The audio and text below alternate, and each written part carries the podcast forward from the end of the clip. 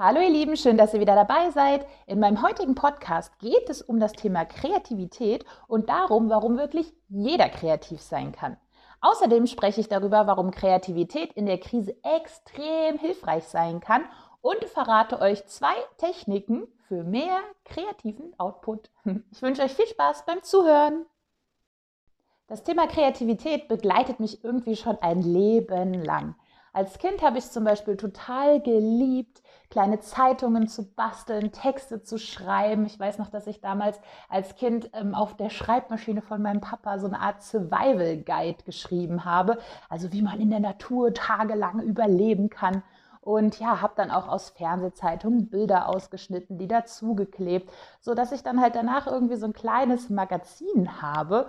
Und ja, also Inhalte zu erstellen und Zeitschriften ein bisschen zu designen und eben zu texten, hat mir schon immer Spaß gemacht und ich habe es einfach geliebt, meine kreative Seite auszuleben. Außerdem hat mich Lego auch immer total begeistert. Also ich weiß noch, wie ich als Kind einfach stundenlang Sachen zusammenbauen konnte und einfach total fasziniert war, was man einfach ja erstellen kann aus so ein paar kleinen Steinen. Und ja, diese Kreativität hat mich eigentlich nie losgelassen in meinem Leben. Also ich habe dann auch irgendwie schnell gemerkt, dass ich gerne in so einem Feld arbeiten möchte, habe mich dann auch in der ersten Werbeagentur ausgetestet und ja, habe einfach gesehen, mir macht das Spaß, irgendwie mit den Gedanken zu spielen, neue Ideen voranzubringen, überhaupt ja einfach in eine andere Richtung zu denken. Und ja, das hat mich bis heute begleitet. Also wie man ja sieht, ähm, ist ja auch ein Podcast mein Hobby. Und ja, einfach das Erstellen von Inhalten, darüber nachzudenken, was man irgendwie als nächstes machen könnte. Diese ganze ja, Kreativität, dieser kreative Prozess ist was, was mir einfach unglaublich viel Spaß macht und was ein sehr wichtiger Teil in meinem Leben ist. Und was ich dann immer ganz witzig finde, ist, dass sehr viele Leute zu einem kommen und sagen, ah, du bist so kreativ, ich könnte das überhaupt nicht, ich könnte gar nicht mehr jeden Tag was Neues ausdenken. Und wo hast du denn die Idee schon wieder her? Ich könnte das nicht. Und das ist so ein Satz, der dann immer bei mir hängen bleibt, wo ich mir denke, wie, du könntest das nicht. Natürlich kannst du das. Denn ich persönlich bin davon überzeugt, dass jeder Mensch kreativ sein kann. Denn Kreativität ist ja nicht festgelegt, ja? Wie der Name schon sagt, Kreativität bezieht sich auf unglaublich viele Ebenen.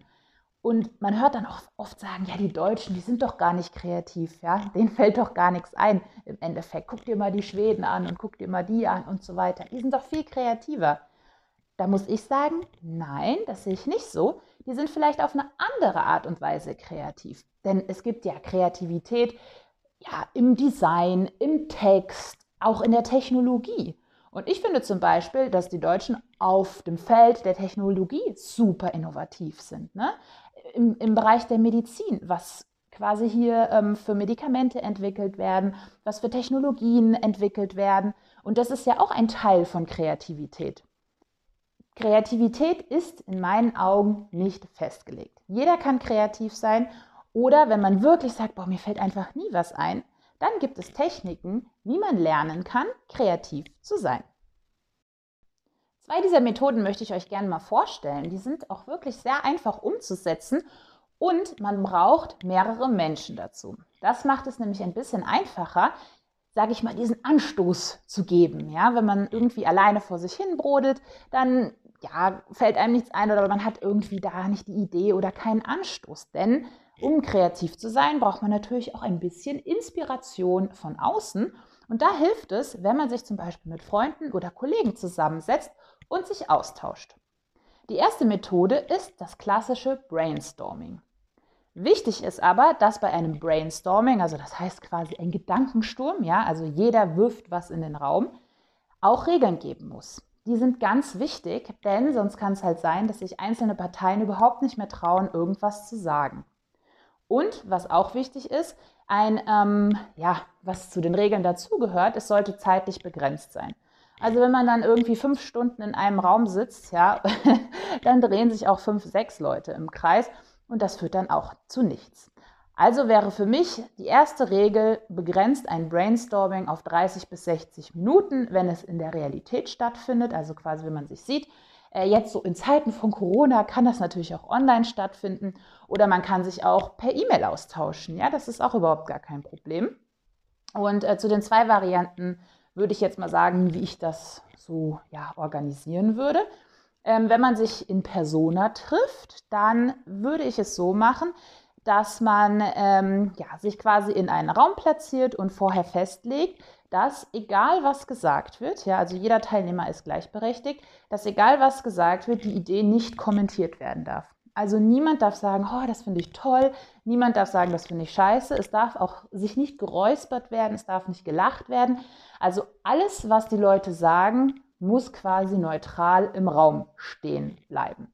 Das ist eine super wichtige Regel, denn dadurch trauen sich gerade auch Leute, die sonst super schüchtern sind oder die eben denken, ich bin überhaupt nicht kreativ, die trauen sich auch was zu sagen, denn sie haben einfach das Gefühl, dass ihre Idee nicht bewertet wird, nicht abgewertet wird oder sie haben nicht das Gefühl, dass andere Ideen, keine Ahnung, vielleicht sitzt ja noch irgendwie der Geschäftsführer mit drin, immer hochgejubelt werden.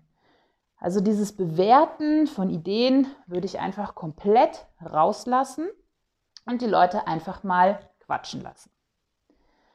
Dann die zweite wichtige Regel ist, dass man bei diesem ja, Brainstorming im Endeffekt jede Idee verformen darf. Also nehmen wir mal an, es geht darum, ein neues Hundefutter zu entwickeln. Und äh, ja, der eine hat jetzt gesagt, boah, ich habe gesehen, hier Cranberries sind super toll äh, für die Blase von den älteren Hunden. Ja, wir sollten unbedingt Cranberries mit reinmixen. So, dann äh, wird diese Idee einfach im Raum stehen gelassen und dann sagt der Nächste, ja, aber Cranberries, ja, ähm, habt zum Beispiel schon Konkurrent XY wie wäre es denn, äh, wenn wir anstatt diese roten Cranberries die grünen Cranberries nehmen, die ja eigentlich viel cooler sind, weil ähm, ja, sie einfach anders sind, sich von der Konkurrenz abheben. Ähm, aber es sind trotzdem Cranberries, das heißt, sie haben die gleiche Wirkung auf den Hund. Das heißt, die Ursprungsidee wurde quasi transformiert und nochmal verfeinert. Ja? So, das heißt, wir haben praktisch die erste Idee dazu genutzt, um die zweite Idee zu entwickeln. Und genau das ist ja das, was ein Brainstorming ausmacht, denn man wird von den anderen inspiriert. Vielleicht wäre der, der gesagt hat, lass uns doch grüne Cranberries nehmen, nie auf die Idee gekommen, die roten Cranberries vorzuschlagen, äh, weil er sich dachte, ja, die gibt es ja schon. Ne? Also man sieht, eine Idee darf weiterentwickelt werden, sie darf transformiert werden und jeder darf jede Idee benutzen. Ihr seht schon, obwohl es nur zwei Regeln gibt beim Brainstorming, beziehungsweise drei mit dem Faktor Zeit, ist es nicht so einfach, das umzusetzen. Denn man muss wirklich bei der Gruppe auch auf die Personen achten, die da drin sind. Ne? Wenn da jemand drin ist, der extrem eitel ist, zum Beispiel was seine eigenen Ideen angeht, könnte es sein, dass er nicht in die Gruppe passt, weil er dann sagt, ja, aber das war doch meine Idee, das habe ich doch gesagt. Also es gibt natürlich Menschen, die eine Idee, sobald sie sie aussprechen, für sich claimen und nicht mehr möchten, dass daran gerüttelt wird. Das wäre ein Problem Nummer eins. Da könnte natürlich das ganze Brainstorming auch scheitern. Problem Nummer zwei wäre, dass jemand dabei ist, der eben andere Ideen runtermacht oder andere Menschen runtermacht. Das heißt, die Idee muss gar nicht schlecht sein, die jemand geäußert hat. Vielleicht gibt es irgendwelche persönlichen Differenzen. Und dann kann es natürlich sein, dass durch diese persönlichen Differenzen ja auch die Idee des anderen irgendwie schlecht gemacht wird oder eine andere Idee durch, sage ich mal, Arschkriecherei in den Himmel gelobt wird, obwohl die vielleicht gar nicht so gut ist. Also die Zusammensetzung dieser Gruppe ist extrem wichtig und wenn, sage ich mal, der Moderator, ne, weil einer sollte das Ganze auch irgendwie leiten, merkt, hier funktioniert was nicht oder das passt nicht, sollte man das abbrechen, weil sonst ja, kommt ganz ehrlich auch nichts dabei raus oder vielleicht eine Idee, die ja eher schadet als zu nutzen, da sie einfach durch irgendwelche persönlichen, ja, äh, sag ich mal, Problemchen, Empfindsamkeiten sabotiert wird. Ne? So einfach kann man das eigentlich sagen. Wenn man dann merkt, dass man so einen Problemfall hat, ja, oder eben jetzt auch in Zeiten von Corona, also wenn man sagt, okay, die Gruppe ist eigentlich cool, dann kann man auf ähm, eine andere Methode umschwenken und zwar das Ganze online durchführen.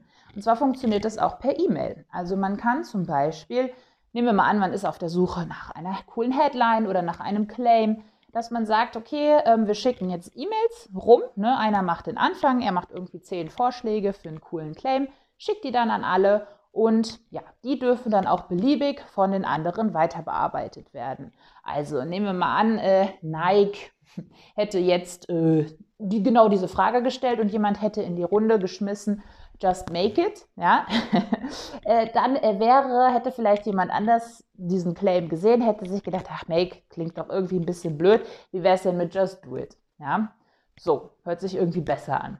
Also, das heißt, diese Ursprungsidee, genauso wie eben in unserem Cranberry-Beispiel, darf beliebig bearbeitet werden und niemand ja, darf seinen Text, den er in diesem Fall in die Runde geschmissen hat, für sich claimen, für sich beanstanden. Das heißt, auch hier, sage ich mal, müssen Eitelkeiten ein bisschen ja, außen vor gelassen werden. Aber ich finde, die Hürde, sage ich mal, ist ein bisschen geringer für alle Beteiligten, überhaupt sich zu beteiligen, denn sie haben nicht ähm, ja, den anderen gegenüber. Es ist so ein bisschen, ja, ein bisschen anonymer gefühlt. Ja, man weiß aber trotzdem, wer der Absender ist von der E-Mail. Aber man hat halt nicht so, ja, diese Angst, was zu sagen.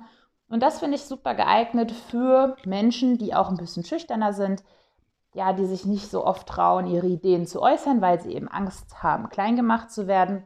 Und das finde ich ist eine ganz tolle Idee, wenn eine Gruppe nicht, ähm, ja, oder wenn man, wie sagt man, wie, wenn eine Gruppe ja sich ein bisschen feind ist, ja, oder wenn man merkt, irgendwie harmoniert das nicht so, oder wir haben hier Typen, die sind super extrovertiert, wir haben hier Typen, die sind super introvertiert, da finde ich, funktioniert diese E-Mail-Methode viel besser. Dann kämen wir schon zur zweiten Methode, um ähm, kreative Ideen zu entwickeln. Und zwar nennt die sich die Walt Disney Methode, witzigerweise. Dabei geht es darum, dass man drei Parteien praktisch auserwählt, ja. Und das eignet sich auch hervorragend für eine sehr heterogene Gruppe, denn ähm, die Menschen dürfen sozusagen verschiedene Rollen einnehmen. Ja? Man wählt aus, oder also man kann es auswählen nach Charaktereigenschaft. Ne? Das würde sich ja wahrscheinlich meistens anbieten. Man kann aber auch sagen, wenn die Leute jetzt alle relativ ähnlich ticken, äh, dass man so auf Karteikarten was draufschreibt und jeder muss eben eine Karteikarte ziehen.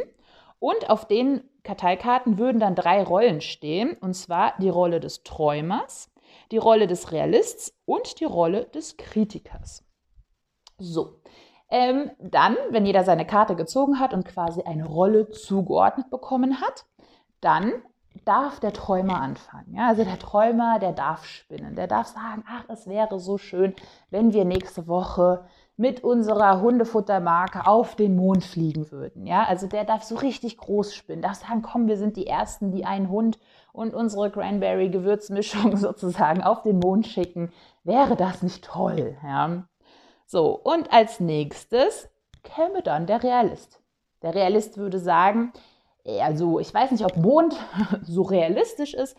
Wie wäre es, wenn wir einfach sagen, äh, der Hund, der fliegt gar nicht echt zum Mond, sondern das ist einfach nur eine Kampagne, dass man halt anstatt, sage ich mal, den ersten Fußabdruck auf dem Mond eine erste Hundepfote auf dem Mond sieht. Ja, und dann sagen, hey, dank unserer Cranberry-Mischung kann auch jeder Hund zum Mond fliegen.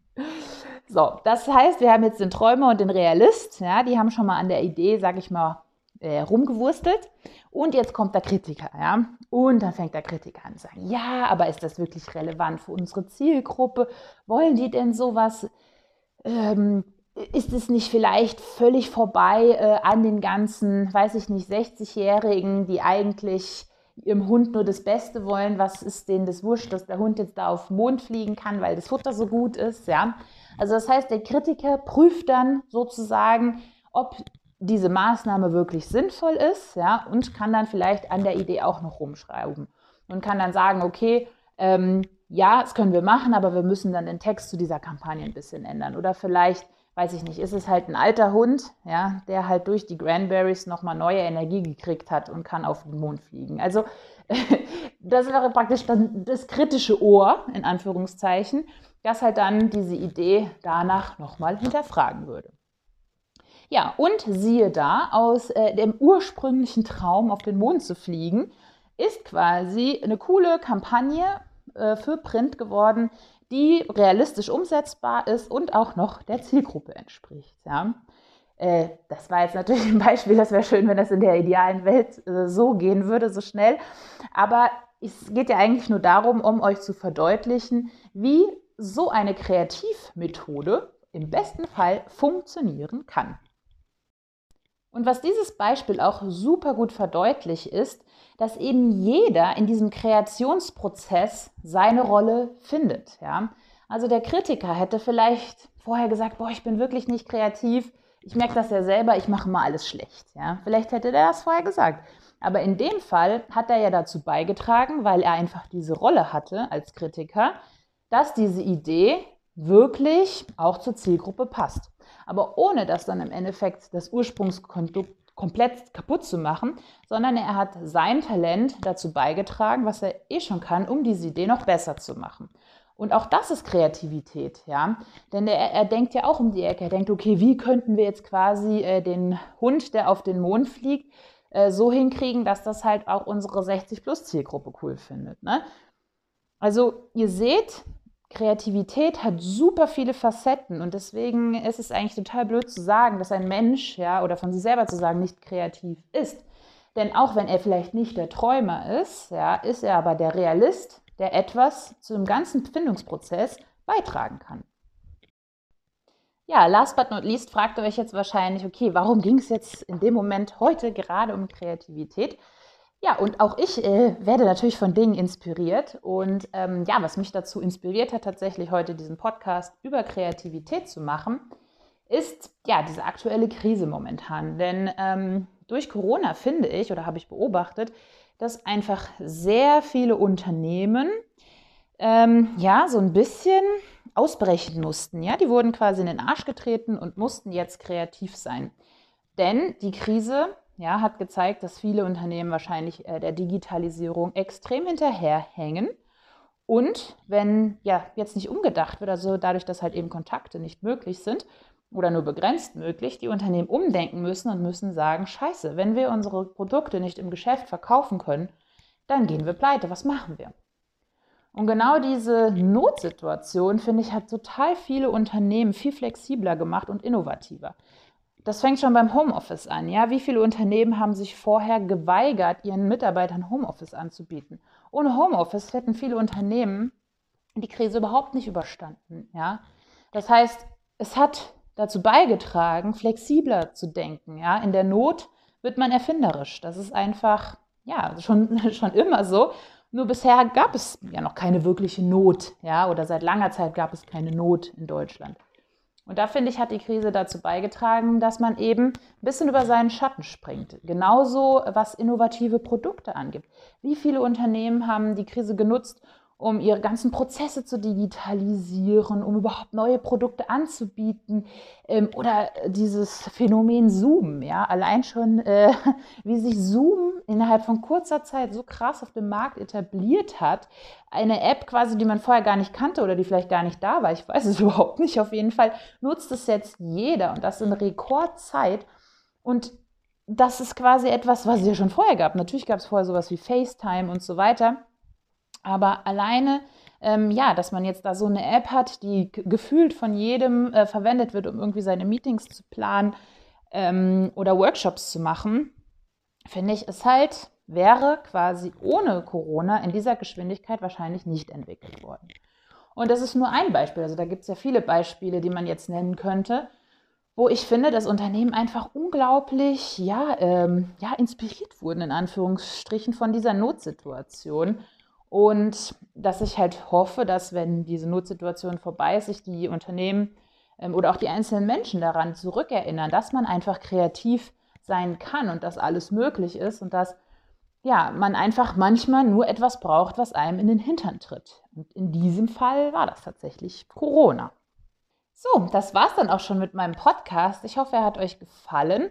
Und ja, ich hoffe, ihr konntet auch für euch etwas daraus ziehen oder Vielleicht möchtet ihr mit euren Freunden, mit euren Kollegen diese Kreativtechniken auch mal anwenden und äh, schauen, ob das Ganze überhaupt funktioniert und umsetzbar ist. Ja, auf jeden Fall hat es mich gefreut, dass ihr wieder dabei wart und wir hören uns dann beim nächsten Mal. Bis dahin.